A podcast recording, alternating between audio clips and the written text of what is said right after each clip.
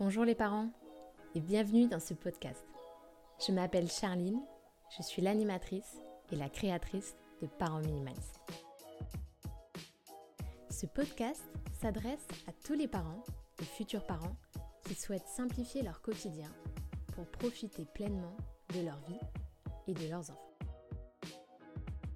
Un samedi sur deux, j'aborderai avec vous un nouveau sujet autour du minimalisme. Je vous fais partager mon expérience en tant que maman de ce mode de vie et vous explique les nombreux bénéfices que ma famille et moi-même en tirons au quotidien. Parents minimalistes, c'est aussi un site internet où je partage avec vous les étapes et l'acheminement vers une vie plus simple et plus légère. Et dans lequel je vous propose, à travers mes services de coaching et de e-learning, de vous accompagner dans certaines de ces étapes. Bonjour à tous et bienvenue dans la suite de cet épisode 3 consacré aux freins que vous rencontrez lorsque vous êtes dans une démarche de désencombrement. Alors je vous rappelle quel est l'objectif de cet épisode. L'objectif, c'est de vous permettre d'aller véritablement au bout de cette démarche pour que vous puissiez le faire une bonne fois pour toutes sans avoir le sentiment de devoir y revenir et vivre enfin dans un espace plus épuré et surtout simplifié qui va vous permettre d'arrêter de passer votre temps à faire du ménage et du rangement et de consacrer votre temps si précieux à ce qui compte vraiment pour vous. Vos projets, vos passions et passer du temps avec vos enfants. La première partie était consacrée à la fameuse culpabilité que l'on a de se débarrasser de certains objets comme les souvenirs, les objets hérités de la famille ou encore les fameux au, cas où. Aujourd'hui, nous nous attaquons aux deux autres freins qui vous empêchent d'aller au bout justement de ce processus. Et ces deux freins sont l'entourage et vos principes. Avant d'aller plus loin, je tiens à rappeler que chaque sujet sont alimentés par mon expérience personnelle, mais aussi grâce au recueil de vos témoignages dans les réseaux sociaux. Car au-delà de vous apporter mon expérience, je souhaite parler de sujets qui vous concernent pour vous aider au mieux à progresser sur la voie de ce mode de vie. Alors parlons tout d'abord du fait de garder certains objets pour pouvoir les transmettre à nos enfants. Alors ça, c'est un sujet important et assez complexe. Dans l'épisode précédent, nous avions abordé la culpabilité que l'on rencontre de parfois justement se débarrasser de certains objets hérités d'une grande tante. C'est compliqué parce qu'en fait, les sentiments s'en mêlent. Alors c'est vrai qu'aujourd'hui, la société de consommation est en fait ainsi, il est de plus en plus rare que l'on ait des objets, euh, enfin du moins qu'on ait acheté des objets qui euh, sont suffisamment durables pour les conserver pour les deux à trois prochaines générations suivantes. Néanmoins, il en existe encore, comme par exemple les bijoux. Je pense que vouloir transmettre certains objets pour les générations suivantes peut être une bonne chose dans la mesure où en fait c'est une façon de d'apprendre à prendre soin des choses et les apprécier à leur juste valeur. Maintenant, attention à ce que celle-ci ne soit pas vécue comme un fardeau. Pour cela, si vous souhaitez transmettre un objet pour les générations à venir, Posez-vous avant ces questions. Est-ce que cet objet n'est pas trop volumineux? Est-ce que celui-ci est un intemporel? Est-ce qu'il pourra répondre à leurs futurs besoins? L'objet en question tiendra-t-il aussi longtemps? Et vaut-il la peine d'être gardé aussi longtemps? Et surtout, est-ce que ça les rendra heureux d'avoir cet objet? Ensuite, le second point que je veux aborder autour de l'entourage, et je pense que c'est un des plus importants, c'est le fait de ne pas faire car les autres ne font pas. Parce que c'est vrai que faire le vide autour de soi, quand les personnes qui partagent votre vie, elles, elles passent leur temps à essayer de le remplir. Alors, soit parce que euh, ils comprennent pas votre démarche de minimalisme, ou en tout cas ils partagent pas cette démarche, ben je comprends que ça peut rapidement avoir quelque chose de très décourageant. Ce que j'entends et ce que je comprends complètement. Du coup, vous vous dites que ce n'est même pas la peine d'essayer, que c'est peine perdue. Maintenant, commencez par vous poser la question est-ce que véritablement cet encombrement n'est dû qu'à mon entourage? En gros, si vous preniez le temps d'y réfléchir à tous ces objets que vous avez chez vous qui vous encombrent et que vous deviez y attribuer un pourcentage, eh bien, quel serait ce pourcentage dû à votre propre encombrement? Ça peut vraiment être intéressant de se poser la question et de prendre le temps de vraiment y réfléchir. Mais surtout, prenez le temps de réfléchir à votre raisonnement. Je m'explique. Le raisonnement que vous avez aujourd'hui de ne pas faire parce que les autres ne font pas c'est un petit peu la même chose que, vous savez, lorsque vous rencontrez des personnes qui vous expliquent que ils font pas le tri de leur poubelle parce qu'en fait ça sert à rien, parce que bah, il existe des gros industriels euh, qui polluent la planète et que finalement faire ça, c'est tellement une goutte d'eau que bah, ça n'a pas son intérêt. Alors je sais que c'est un raisonnement qui est un peu caricatural, mais on n'est pas tout à fait loin de la vérité. Et en fait, bah, vous faites la même chose chez vous c'est-à-dire que vous excusez votre encombrement parce que les autres le font aussi. Et ben, ça n'a que pour seul effet de donner de l'eau à votre moulin. Et finalement, vous ne trouvez pas de solution et vous continuez sur ce même chemin.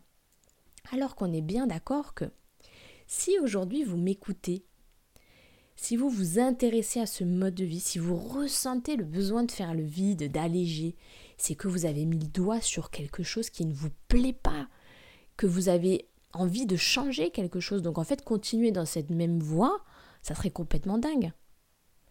Mais surtout, n'oubliez pas une chose, on l'a déjà dit dans des épisodes précédents, mais cette démarche que vous êtes en train de faire, c'est parce que personnellement, vous avez eu un déclic. Il s'est passé quelque chose en vous, et donc c'est votre démarche à vous, elle vous est personnelle. Et vous ne pouvez pas attendre de votre entourage qu'ils aient le même déclic parce que peut-être que eux n'en sont pas là parce qu'ils ont leur propre personnalité et que pour le moment en tout cas c'est quelque chose qui ne leur convient pas. Et c'est pas grave. Pour le moment, c'est une démarche que vous faites pour vous.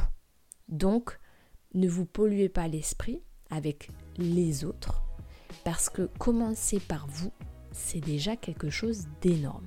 Ce sur quoi je veux vous emmener, c'est que, que vous, que vous soyez maman, papa ou encore en tant que conjoint, pourquoi aussi ne pas tout simplement vous, vous dire que vous montrez la voie? Je pense que vous trouveriez complètement déconnant d'expliquer à vos enfants l'importance d'être poli, de dire bonjour aux gens, sans le faire à votre tour. Ben, c'est ce qu'on appelle euh, la fameuse exemplarité. Et moi je trouve que l'exemplarité a deux effets collatéraux qui sont superbes. Le premier, on l'a dit, c'est que vous montrez la voie, la bonne marche à suivre. Mais surtout, le deuxième, et c'est sans doute celui que je préfère, c'est que vous suscitez l'envie. Autrement dit, c'est lorsque les autres verront les bénéfices que vous tirez au quotidien d'avoir su épurer votre environnement, simplifier, et eh bien d'ailleurs on verra plus tard que des bénéfices, il en existe plein, et eh bien c'est lorsqu'ils verront tout ça qu'ils auront envie de faire pareil. Je vais dire quelque chose d'un petit peu cliché, mais je le pense sincèrement, c'est que le bonheur, c'est quelque chose de contagieux. Alors, moi, je vous invite à voir votre entourage d'un autre angle de vue. Pourquoi votre entourage ne passerait pas du statut d'excuse au statut de raison, voire de motivation dans cette démarche. Vous souhaitez que votre conjoint, vos enfants comprennent que finalement il faut peu de choses pour être heureux, qu'avoir moins de choses, ça simplifie le quotidien, eh bien, commencez par le faire pour vous-même, parce que le faire déjà pour vous-même, c'est une façon indirecte de le faire pour eux. Le dernier point que j'aborderai autour de cet entourage qui vient à nous comme un frein dans cette démarche, c'est euh, l'entourage extérieur, comme par exemple la famille et les amis, ou tout simplement on n'ose pas se lancer parce que on a peur du jugement ou de ne pas être compris dans ce changement de vie. Encore une fois, cette démarche, elle est pour vous. C'est votre changement et vous n'êtes pas là pour convaincre. Vous amorcez ce changement pour améliorer votre quotidien. C'est vous et votre famille qui vivez dans cette maison ou dans cet appartement qui allez bénéficier de ce changement. Ne perdez pas de vue votre objectif. En revanche, sans parler de convaincre, vous pouvez donner du sens à votre démarche, communiquer, échanger. Car ce mode de vie, il ne faut pas oublier que c'est un mode de vie qui finalement est peu connu et où il existe autour de ce sujet une multitude de préjugés et de clichés. D'ailleurs, ça fera l'objet d'un futur épisode parce qu'il en existe vraiment beaucoup, comme par exemple le fait de penser qu'être minimaliste signifie ne plus rien avoir.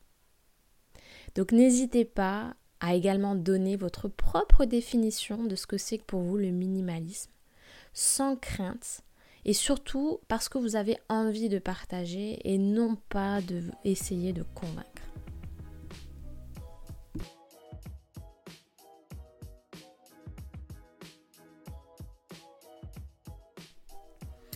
Alors passons maintenant au dernier frein et pas des moindres qui est le fait de garder les objets par principe. Alors les principes. J'aime beaucoup moi cette expression, vous savez, qui dit que ben avant euh, on avait des principes et maintenant on a des enfants. En fait, cette expression, elle me fait toujours sourire parce que ben, elle n'est pas tout à fait loin de la vérité quand même. Et c'est vrai que ben, euh, les principes, par définition, c'est quelque chose qu'on s'est appliqué à un moment donné, c'est une croyance, et on la maintient justement bah, parce qu'elle est là, elle est comme ça, c'est un principe de vie quoi. Alors certains principes de vie ont une raison d'être et c'est une très bonne chose et d'autres parfois vous empêchent véritablement d'avancer et de changer dans votre façon de vivre. Alors, euh, quels sont aujourd'hui ces principes qui font que vous avez du mal à vous débarrasser des choses? Le premier, est très important, c'est l'argent. En gros, c'est le prix que vous ont coûté les choses. Et du coup, soit on garde, on décide de garder chez nous ces objets, soit on décide de les stocker, donc dans le garage, dans le grenier, peu importe l'endroit, en espérant les vendre plus tard, ce qui revient à dire en gros qu'on les garde. Alors, attention, je ne suis pas en train de dire qu'il ne faut pas les vendre. Parfois, on y arrive, et ça dépend bien souvent de l'objet en question, mais ça, c'est un autre sujet que nous aborderons plus tard. Mais il est vrai que toutes ces choses que vous avez et qui vous encombrent aujourd'hui vous ont coûté de l'argent. C'est vrai. Mais j'ai envie de vous dire que là, il s'agit du passé. En fait, cet argent, vous ne l'avez plus, puisque vous l'avez dépensé. Aujourd'hui, on vit dans le présent.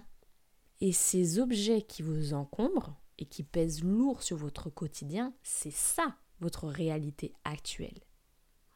Et si on prend le temps de s'y pencher sur cet argent, bah, l'argent, ce n'est qu'une façon de donner un prix aux choses.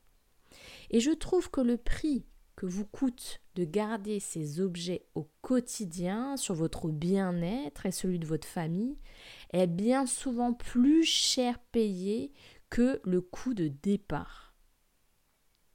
Mais seulement voilà, ces principes ne sont pas seulement une question d'argent, mais aussi parfois d'éducation et de valeurs que l'on nous a transmises.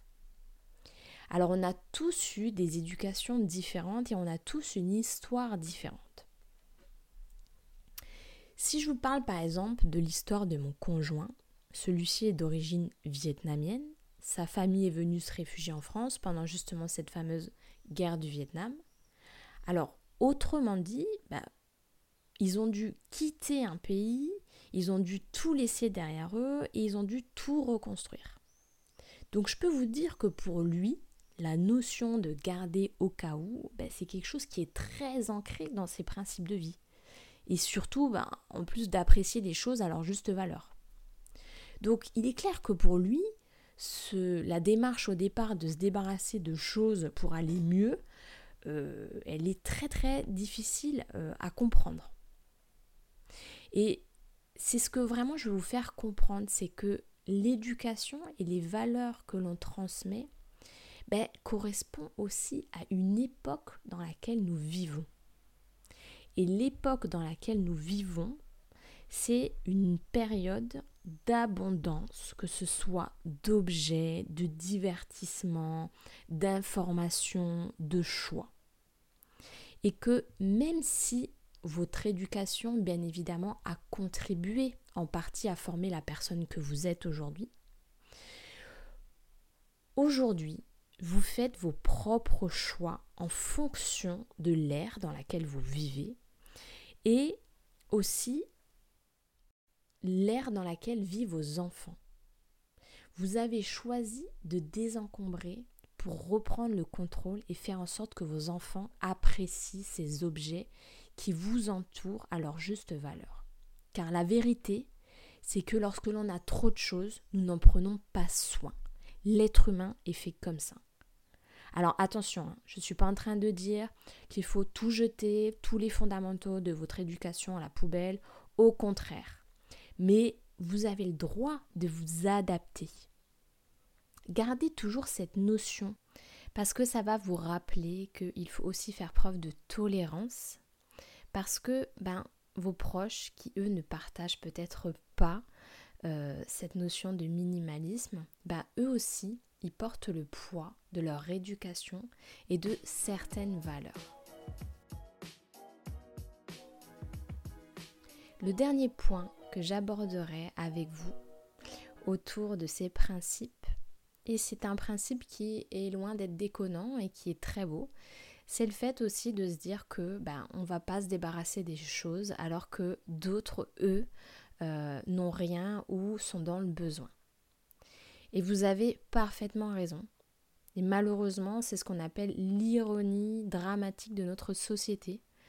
C'est que la première chose déjà à vous dire, c'est que malheureusement, garder des choses chez vous ne va pas en emmener chez ceux qui en ont besoin. C'est évident et bête à dire, mais le fait de se le dire à voix haute nous en fait prendre conscience. Mais surtout, Aujourd'hui, cette démarche-là que vous êtes en train de faire, c'est une démarche qui est nécessaire pour enfin y voir plus clair et enfin consommer plus responsable. Et consommer plus responsable, c'est un petit peu répondre à ce principe de vie-là. Puisque si vous consommez plus responsable, ben, vous contribuez à faire changer les choses et à, en tout cas, équilibrer et respecter davantage notre planète. Et surtout, gardez cette notion en tête. Désencombrer ne veut pas forcément dire jeter, mais aussi donner. Et c'est ce que ça va vous permettre de faire. Dans un prochain épisode, je parlerai avec vous des différentes possibilités que vous avez, de ce que vous allez pouvoir faire des objets que vous ne voulez plus.